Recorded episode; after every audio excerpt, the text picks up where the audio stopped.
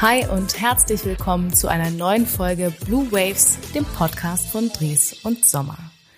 Wir schreiben den 21. Dezember 2022 und wenn Sie sich einmal umschauen, entdecken Sie wahrscheinlich überall Lichterketten, Weihnachtsdekoration und Lebkuchen.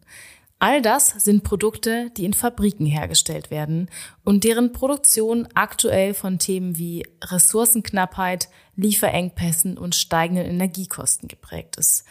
Das betrifft natürlich nicht nur die Weihnachtsproduktion, sondern vor allem auch zentrale Branchen wie Automotive, Luft- und Raumfahrt. Es stellt sich daher die Frage, wie man es schafft, in diesem immer komplexeren Umfeld Fabriken einerseits nachhaltig, aber auch wirtschaftlich zu gestalten. Und ein Ansatz, der genau diesem Spannungsfeld Rechnung trägt, ist die integrale Fabrikplanung. Was genau hinter diesem Begriff steckt und was die Vorteile sind, darüber spreche ich heute mit Matthias Stach und Fabio Moser.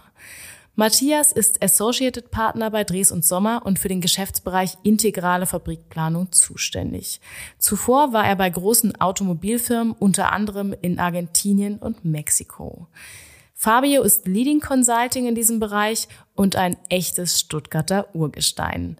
Hi ihr beiden und schön, dass ihr heute bei uns zu Gast seid. Ja, hallo. Hallo Marie. Hallo. Ihr beiden seid ja tatsächlich zumindest laut meiner Recherche noch gar nicht so lang Teil von Dres und Sommer. Der eine ein bisschen unter und der eine etwas über einem Jahr. Und trotzdem arbeitet ihr sehr intensiv zusammen. Von daher habe ich eine Frage an euch zu Beginn, damit unsere ZuhörerInnen euch auch so ein bisschen persönlich kennenlernen. Könntet ihr euch einmal gegenseitig in drei Worten beschreiben? Matthias, magst du starten mit Fabio? Gott, das mache ich doch glatt.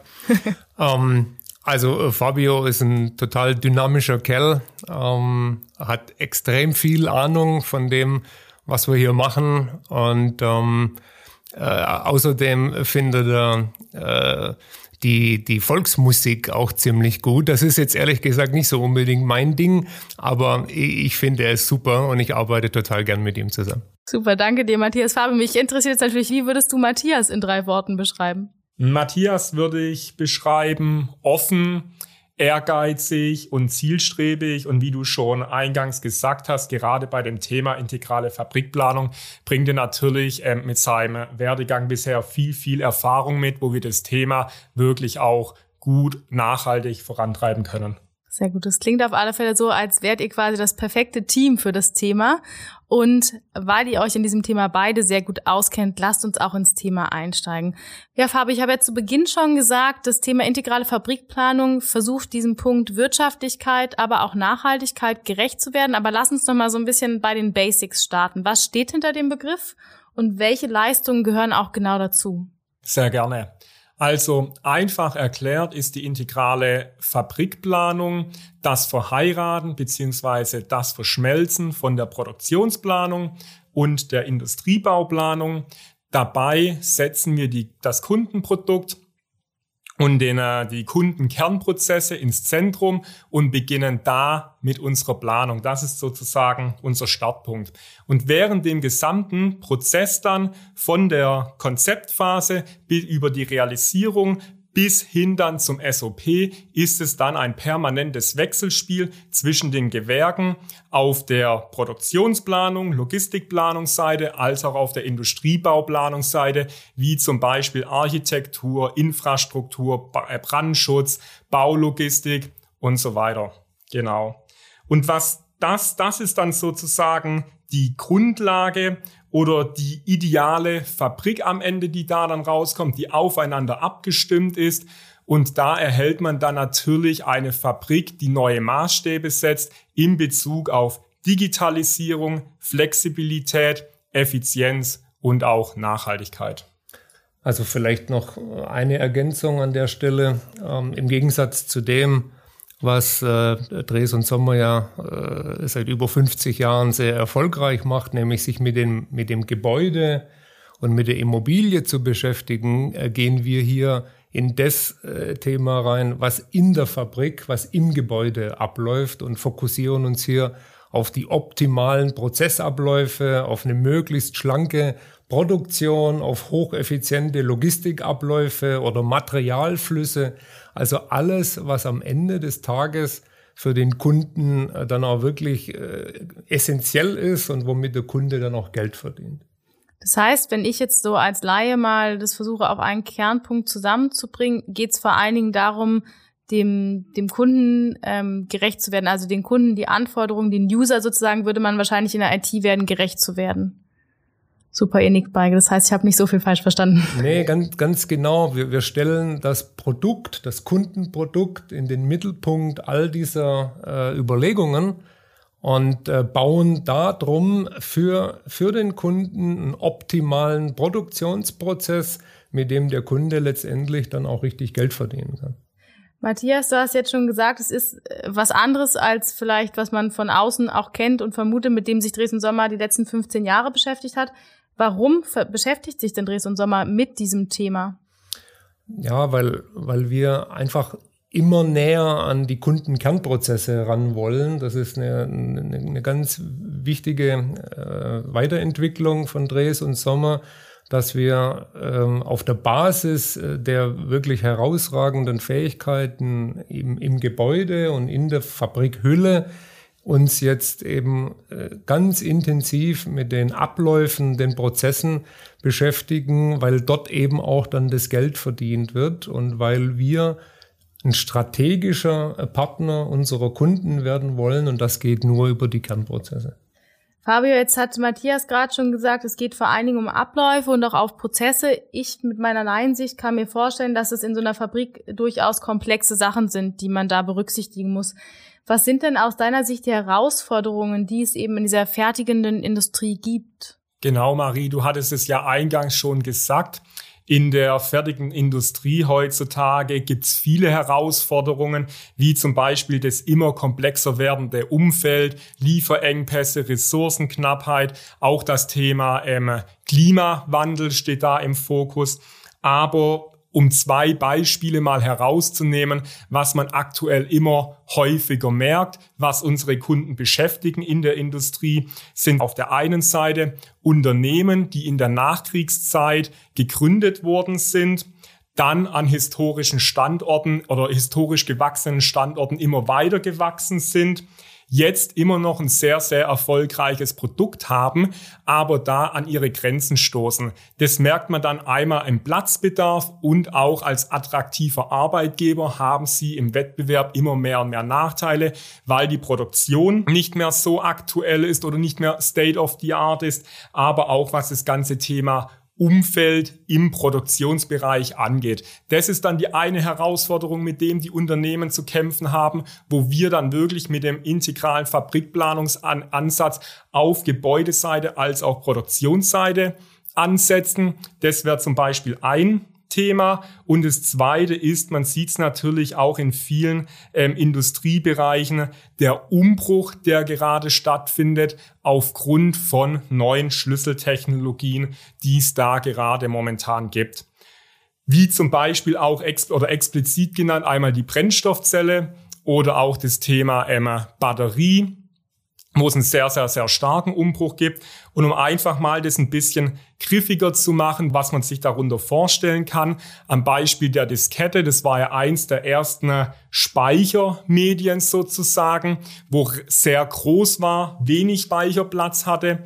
Ähm, und bis es jetzt zum USB-Stick gekommen ist, der sehr, sehr klein ist und einen sehr, sehr großen Volumenspeicher sozusagen hat. Und diese Entwicklung hat ja über 40 bis 50 Jahren stattgefunden und da in dem Umbruch gerade in den Schlüsseltechnologien Batterie und Brennstoffzelle erleben wir auch so eine Entwicklung. Nur diese Entwicklung findet nicht über die Zeitperiode von 40 bis 50 Jahren statt, sondern man geht davon aus, dass es eher so 10 bis 15 Jahre stattfindet. Basierend darauf fallen auch sehr, sehr viele Herausforderungen dann in den jeweiligen Unternehmen an.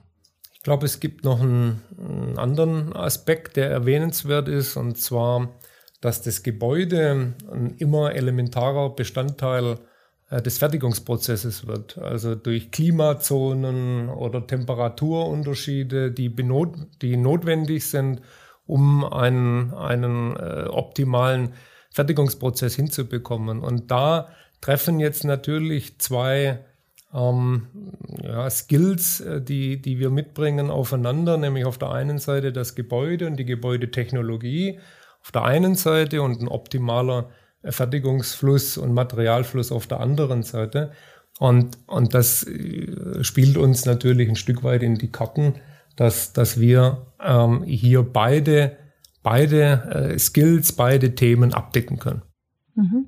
Was mich an der Stelle noch so ein bisschen auch interessieren würde, Matthias, gerade auf, basierend auf deiner Vergangenheit, es sind ja jetzt Herausforderungen, die in deutschen Fabriken vermeintlich sind, oder sind es eigentlich welche, die die ganze Welt beschäftigen? Weil du warst ja auch, wie gesagt, in, in Argentinien, in Südamerika unterwegs. Würdest du sagen, da gibt es nochmal Unterschiede oder kann man das weltweit so definieren? Da gibt es keine Unterschiede, weil die Anforderungen an moderne Fabriken, die sind natürlich weltweit gleich. Was sehr erfreulich ist, ist ja zu beobachten, äh, dass äh, durch, durch die Verwerfungen äh, der letzten Monate und Jahre ähm, jetzt doch wieder deutlich mehr Fabriken auch in Deutschland und in Europa aufgebaut werden. Also von daher ist das ein Thema, mit dem wir uns erfreulicherweise auch in Deutschland intensiv beschäftigen. Aber diese Herausforderungen an, an neue äh, Produktionsverfahren, an neue Technologien, an Energieeffizienz, an Nachhaltigkeit, die gibt es natürlich weltweit. Mhm. Jetzt hast du gerade schon von den aktuellen Verwerfungen gesprochen. Ich denke, ein Thema, was wir alle kennen, ist natürlich der Ukraine-Krieg. Ähm, inwiefern hat sowas oder auch vielleicht allgemein weltpolitisches Geschehen Einfluss auf das Thema Fabrikplanung? Welche Rolle spielt zum Beispiel auch China. Kannst du auf die Punkte so ein bisschen konkreter noch eingehen für mich? Ja, sehr gerne. Also was, was wir natürlich sehen, sind enorme Lieferkettenprobleme, ähm, große Verwerfungen wo letztendlich Fabriken, äh, die jetzt äh, in Russland oder in der Ukraine standen oder natürlich auch alles, äh, was jetzt in China an, an Lieferkapazitäten aufgebaut wurden, das wird jetzt natürlich extrem kritisch hinterfragt oder fällt jetzt am Beispiel Russland, fällt halt einfach komplett aus. Und das spüren wir natürlich schon, dass hier eine deutlich stärkere Ausrichtung auf den europäischen oder eben auch auf den deutschen Markt jetzt wieder da ist. Es entstehen erfreulicherweise äh, viele Fabriken, Fabrikneubauten, auch Brownfield-Projekte natürlich drin, wo, wo Gebäude wieder genutzt werden. Aber der Ansatz hier zu relokalisieren, also Fertigung auch wieder nach Deutschland zu bringen, den sehen wir sehr wohl und der hängt natürlich mit den Verwerfungen und den aktuellen Krisen zusammen. Mhm. Das heißt eigentlich auch positiv für uns die Entwicklung, muss man klang jetzt klar so sagen. Du hast gerade von Brownfield-Projekten gesprochen. Das ist ein Begriff, der mir jetzt nichts sagt. Könntest du den einmal erklären? Ja, sehr gerne. Also auf der einen Seite gibt es eben sogenannte Brownfield-Projekte. Das sind letztendlich Fabrikgebäude, die schon da sind, also wo, wo die Wiedernutzung oder die Umnutzung im, im Fokus steht. Ähm, das ist natürlich auch unter Nachhaltigkeitsgesichtspunkten ein Riesenthema. Das heißt, wir, wir nutzen bestehende Fabrikgebäude, modernisieren sie und machen sie fit äh, für den weiteren Gebrauch. Das andere sind sogenannte Greenfield-Projekte. Äh, das sind dann tatsächlich komplett neue Fabriken an neuen Standorten mit neuen Mitarbeitern. Äh, da ist dann die Herausforderung äh, im Regelfall ein bisschen größer. Weil mehr zu beachten gilt, wobei ich mir auch vorstelle, wenn man so eine wirklich alte Fabrik hat, das hast du ja auch angesprochen, ähm, Fabio, dass es da auch viele unterschiedliche Punkte zu berücksichtigen. Man hat wahrscheinlich einfach einen klareren Rahmen, weil manche Rand- oder Rahmenbedingungen gar nicht zu ändern sind. Aber Fabi, ich würde auch gerne auf ein Thema noch eingehen, was du zu Beginn angesprochen hast. Wir haben jetzt gesagt, sozusagen dieses ganze Thema Lokalisierung ist für uns eigentlich ein großer Pluspunkt, weil wir damit in Deutschland wieder viel mehr von solchen Projekten aufkommend haben. Ähm, ein weiteres großes Thema ist der Punkt Klimakrise und auch EU-Klimaziele. Das Thema ESG spielt ja da auch mit rein. Das hast du zu Beginn schon genannt. Welchen, welche Rolle spielen denn die Themen bei zukünftigen Fabrikprojekten? Macht es für uns auch einfacher oder macht es vielleicht sogar schwieriger? Ich würde mit dem ersten Teil der Frage mal anfangen, was für eine ähm, Rolle das spielt in den zukünftigen Fabriken. Und es spielt eine sehr, sehr große Rolle und auch eine absolut zentrale Rolle, weil ähm, die Industrie ist ja auch maßgeblich an dem CO2-Ausstoß beteiligt, haben dann somit auch zu der aktuellen Situation beigetragen und können sich deshalb nicht der Verantwortung entziehen und sagen, sie machen da nichts. Dann gibt's da zwei Themen. Auf der einen Seite, wie du gerade gesagt hast, die EU-Klimaziele des Pariser Abkommen. Das sind ja alles Vorgaben, die von der Regierung vorgegeben worden ist. Das ist die eine Seite. Aber das andere, was mich da sehr, sehr freut, damit inzwischen diese Themen nicht nur Regierungsvorgaben sind, sondern auch wirklich in der Firmenkultur mit verankert sind und die Unternehmen in ihren Teil dazu beitragen wollen, damit die Welt wirklich enkelfähig ist und auch für die nächsten Generationen noch erhalten bleibt. Und in diesem Zuge kommen dann natürlich Themen auf den Tisch, wie zum Beispiel die Kreislaufwirtschaft, Dekarbonisierung und auch im Bau Nachhaltigkeit für den Bau, sowohl der Materialeinsatz auf Gebäudeseite, aber auch in der Produktionsseite, in den, äh, aus der Produktionsseite in den Produkten, welche Produkte oder welche Materialien da dann zum Einsatz kommen. Das sind da Themen, die immer häufiger und eine zentralere Rolle dann spielen. Auch explizit dann noch im Bereich der Produktion das Thema Energierückgewinnung, Lastmanagement, Abschalt- und Anlaufmanagement, das sind alles so zentrale Themen, die dann final dafür einzahlen, damit die Industrie ihren Teil dazu beiträgt, damit man die Klimakrise bewältigt und auch die Ziele, die da von der Regierung vorgegeben sind, erreichen wird. Jetzt stelle ich mir das bei den sogenannten Greenfield-Projekten, habe ich jetzt gelernt, noch relativ leicht vor. Wie sieht's denn mit so Brownfield-Projekten aus? Weil da habe ich ja eben diese Rahmenbedingungen, die ich schon angesprochen habe. Ist es da genauso easy umsetzbar oder stehen wir da vor anderen Herausforderungen? Es ist auch umsetzbar, aber die Restriktionen sind natürlich andere. Auf Gebäudeseite kann man dann natürlich über Optimierungen, die energetische Optimierungen herbeiführen und innerhalb der Produktion kann man ja dann auch auf energieeffizientere Anlagen umschwenken. Man kann auch die Anlagen nachrüsten, was dann quasi die Energierückgewinnung angeht. Da gibt's dann auch die gleichen Möglichkeiten im Brownfield wie im Greenfield. Lediglich die Rahmenbedingungen sind andere, aber umsetzbar und machbar ist es zu gleicher Maß. So ist es, ähm, weil dieses Ziel einer klimaneutralen Fabrik, das gilt natürlich für, für komplett neu gebaute Fabriken, genauso wie die, die halt schon da sind. Ähm, Einfacher ist es sicherlich, wenn ich von Anfang an neu planen kann, wenn ich neueste Technologien einsetzen kann. Das ist völlig klar.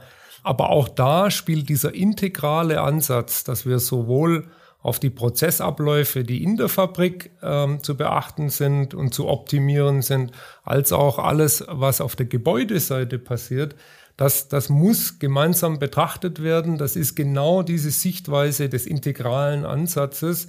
Und nur so äh, werden wir es hinkriegen, die CO2-Emissionen runterzukriegen und klimaneutrale Fabriken auch tatsächlich dann zu betreiben. Danke dir, Matthias. Wir haben jetzt schon zwei große Schlagworte betrachtet, nämlich einmal das Thema Klima, dann das Thema weltpolitisches Geschehen. Das dritte Wichtige ist das Thema Digitalisierung. Welche Rolle spielt die bei der Fabrikplanung, auch vielleicht im Zusammenhang mit künstlicher Intelligenz. Ich meine, wenn ich an so Fabriken denke und auch an fertigende Industrie, habe ich auch immer im Kopf, dass durch dieses ganze Thema Digitalisierung ja zum Beispiel auch immer mehr Mitarbeitende ersetzt werden können langfristig, dass man versucht, Sachen zu automatisieren. Von daher kannst du es noch ein bisschen konkreter machen, was das genau für Punkte sind, die da ansetzen? Ja, unbedingt. Ähm, also das Thema Digitalisierung in der Produktion ähm, ist ein absolut zentrales Thema. Äh, das ist für viele unserer Kunden mittlerweile sogar mit weitem Abstand das relevanteste Thema überhaupt. Ähm, und da geht es gar nicht so sehr um das Thema Mitarbeiterabbau, sondern es geht vor allen Dingen darum, Klimaziele zu erreichen auf der einen Seite und es geht natürlich darum, effizienter zu werden. Also letztendlich äh, Produktionssysteme, Produktionsabläufe weiter zu automatisieren, effizienter zu werden.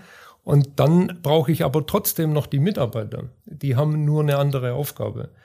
Also diese Idee von einer komplett autonomen Fabrik, äh, die im Dunkeln produziert, ohne Menschen, da glaube ich nicht dran. Also ich durfte ja 17 Jahre äh, intensiv in der Automobilindustrie tätig sein. Äh, ich glaube nicht an eine vollautonome, dunkle äh, Fabrik, in der keine Menschen mehr sind. Das, das ist auch nicht unsere Vision einer, einer Zukunftsfabrik sondern es geht, es geht tatsächlich darum, mithilfe der Technologie sinnvolle Lösungen äh, zu generieren, um Produktionsabläufe, um Logistikabläufe viel effizienter zu gestalten, ressourcenschonender äh, zu gestalten und über digitale Zwillinge, über, über modernste Technologien, KI-Einsatz spielt da natürlich schon auch eine zentrale Rolle, ähm, hier äh, effiziente und, und schlanke Prozesse zu generieren, die Wettbewerbsfähigkeit generiert.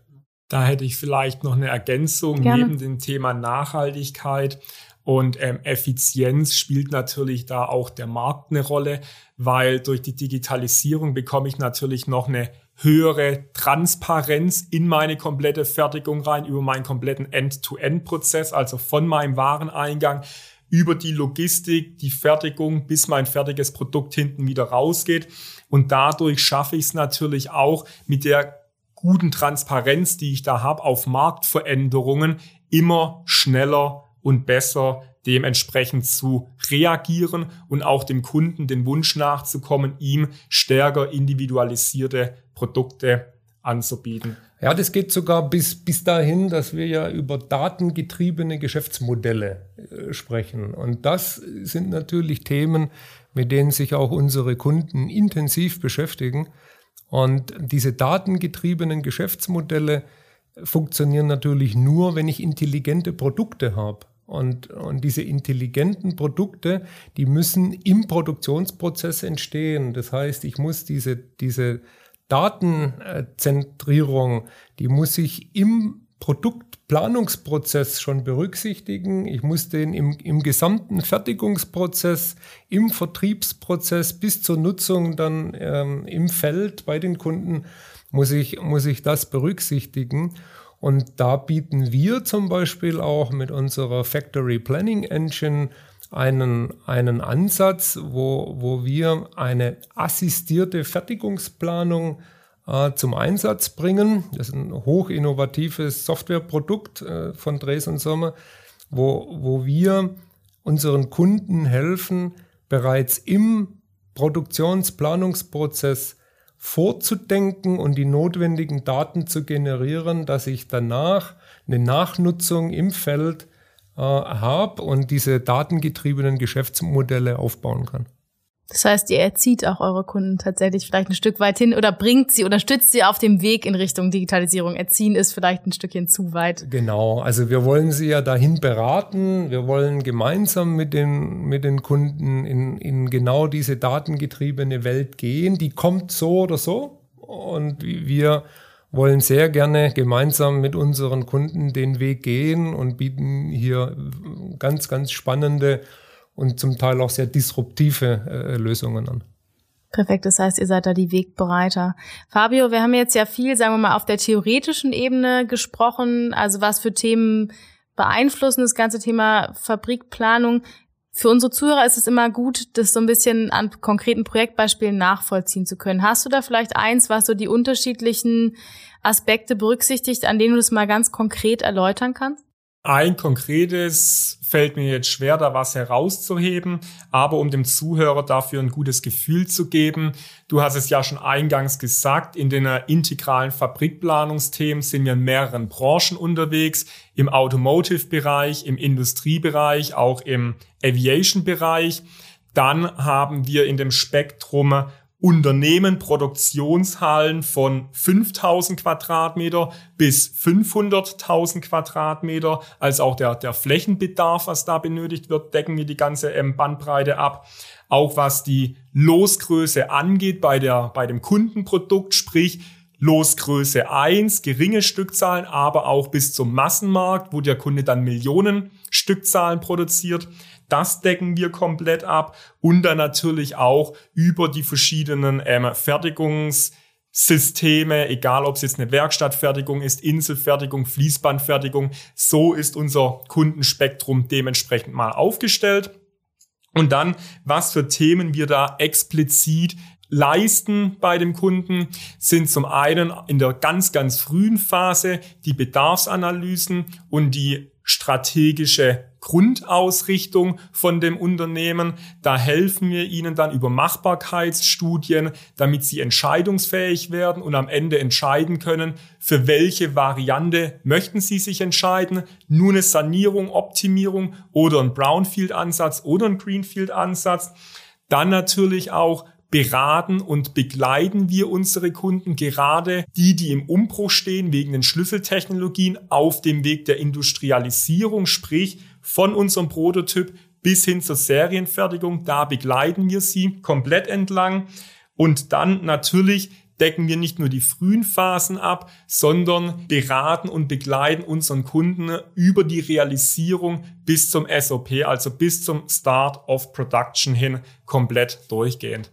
Und das ganz zentrale, wichtige ist, denke ich, egal ob der Kunde jetzt ähm, nur 5000 Quadratmeter, 500.000 Quadratmeter hat oder ob wir in einer frühen oder späten Phase sind, wir helfen unseren Kunden immer unabhängig. Dadurch schützen wir natürlich die Interesse des Kunden und das ist das, was uns ausmacht und ähm, die Kunden äh, auch an uns schätzen. Klingt auf alle Fälle nach einem sehr umfassenden Feld, muss ich sagen. Also auch für mich, ähm, ich habe ja nicht in alle Leistungen so detailliert Einblick, denke ich jetzt, wenn ich Kunde wäre, okay, ihr könnt mir auf alle Fälle weiterhelfen. Mich würde tatsächlich in dem Punkt noch eine Frage interessieren. Gibt es eine Fabrik, wo du sagst, da wie es jetzt umgesetzt ist, das ist für mich so der persönliche Benchmark, also ganz losgelöst von Dres und Sommer? Schwierige Frage.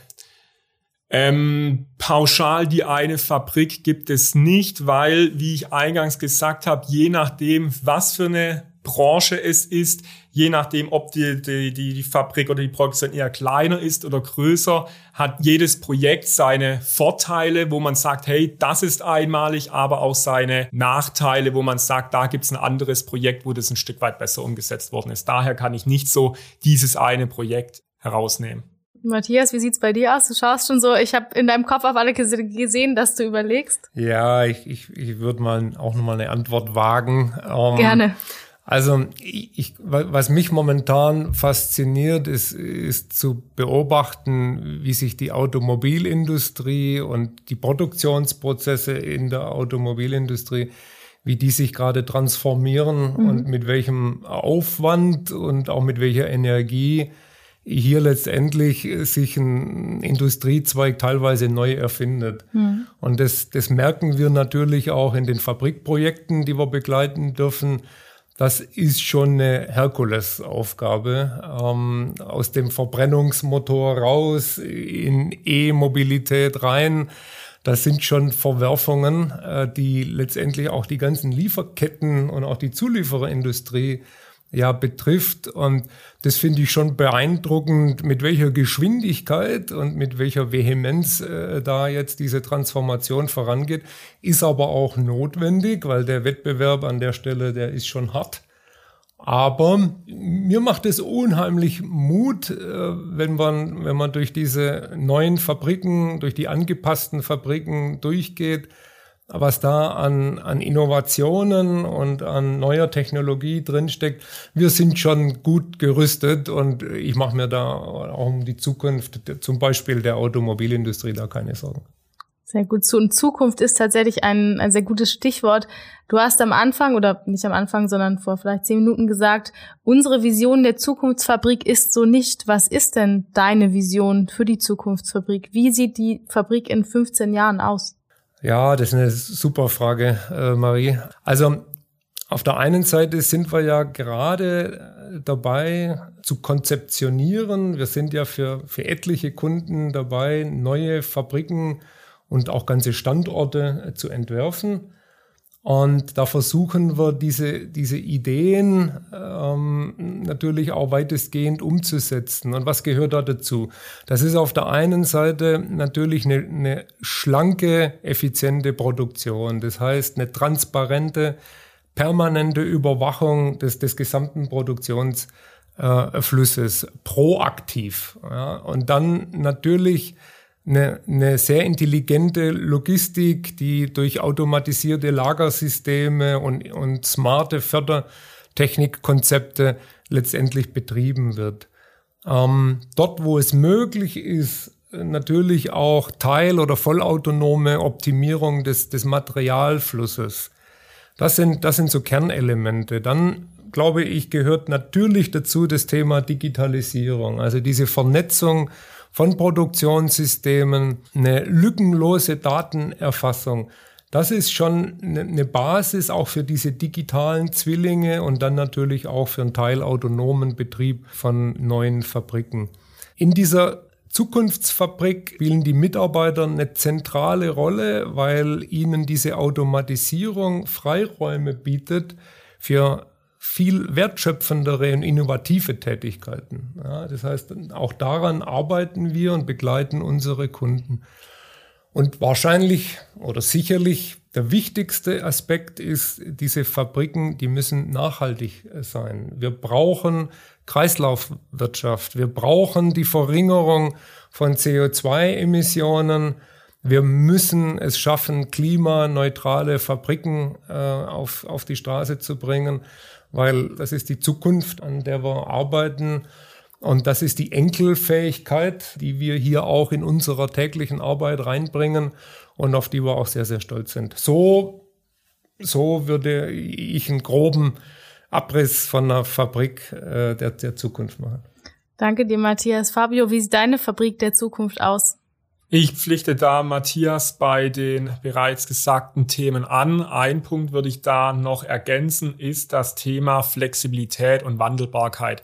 Ich hatte ja vorhin das Beispiel gebracht, die Entwicklung von der Diskette bis hin zum äh, USB-Stick, ja, da hat man eine extrem große Zeitspanne gehabt und die wird man in Zukunft bei den Produkten, die jetzt auf den Markt kommen, nicht mehr haben und dementsprechend muss sich die Produktion auch viel öfter und schneller wandeln.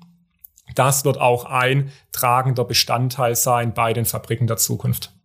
Ja, und das war sie auch schon wieder, unsere heutige Podcast-Folge. Vielen Dank euch beiden für die Einblicke in das Thema integrale Fabrikplanung und die vielen anschaulichen Beispiele. Wenn Sie, liebe ZuhörerInnen, an weiteren Informationen interessiert sind, dann klicken Sie gerne auf den Link in der Episodenbeschreibung oder vernetzen Sie sich direkt mit Matthias Stach oder Fabio Moser auf LinkedIn. Ja, und zum Ende des Jahres verabschieden auch wir von Blue Waves uns in die Winterpause. Im neuen Jahr geht es dann wie gewohnt mit spannenden Themen rund um die Bau- und Immobilienbranche weiter. Bis dahin wünsche ich Ihnen frohe Weihnachten, einen guten Rutsch ins neue Jahr und hoffe, wir hören uns 2023 wieder bei Blue Waves, dem Podcast von Dres und Sommer.